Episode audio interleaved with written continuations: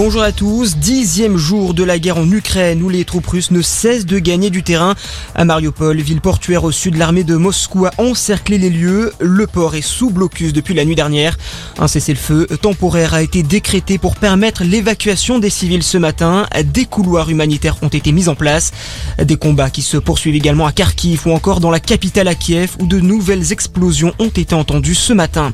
Dans le même temps, Facebook bloqué, Twitter limité, le Kremlin contrôle désormais les réseaux sociaux et Internet en Russie. La population russe n'a quasiment plus accès qu'au discours officiel du gouvernement.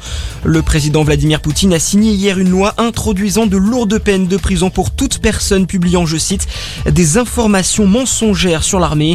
Les Russes peuvent encourir jusqu'à 15 ans de prison. Et face à l'invasion russe en Ukraine, certaines entreprises françaises ont décidé de quitter la Russie. Des marques de luxe comme Chanel, LVMH ou encore Hermès. En France, justement, de nombreux nombreuses manifestations pour soutenir le peuple ukrainien vont se dérouler aujourd'hui à Lyon, Grenoble, Toulouse, Rennes ou encore à Lille.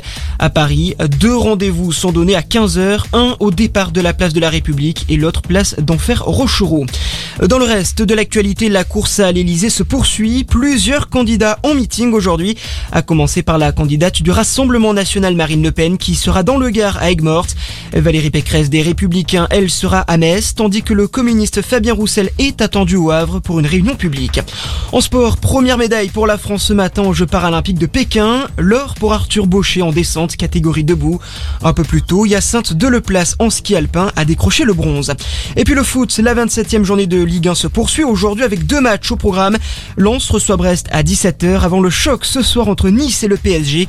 Coup d'envoi à 21h. Pour rappel, hier soir, Lyon est allé battre Lorient 4 buts à 1. Voilà pour l'actualité. Très bonne journée à tous. À notre écoute.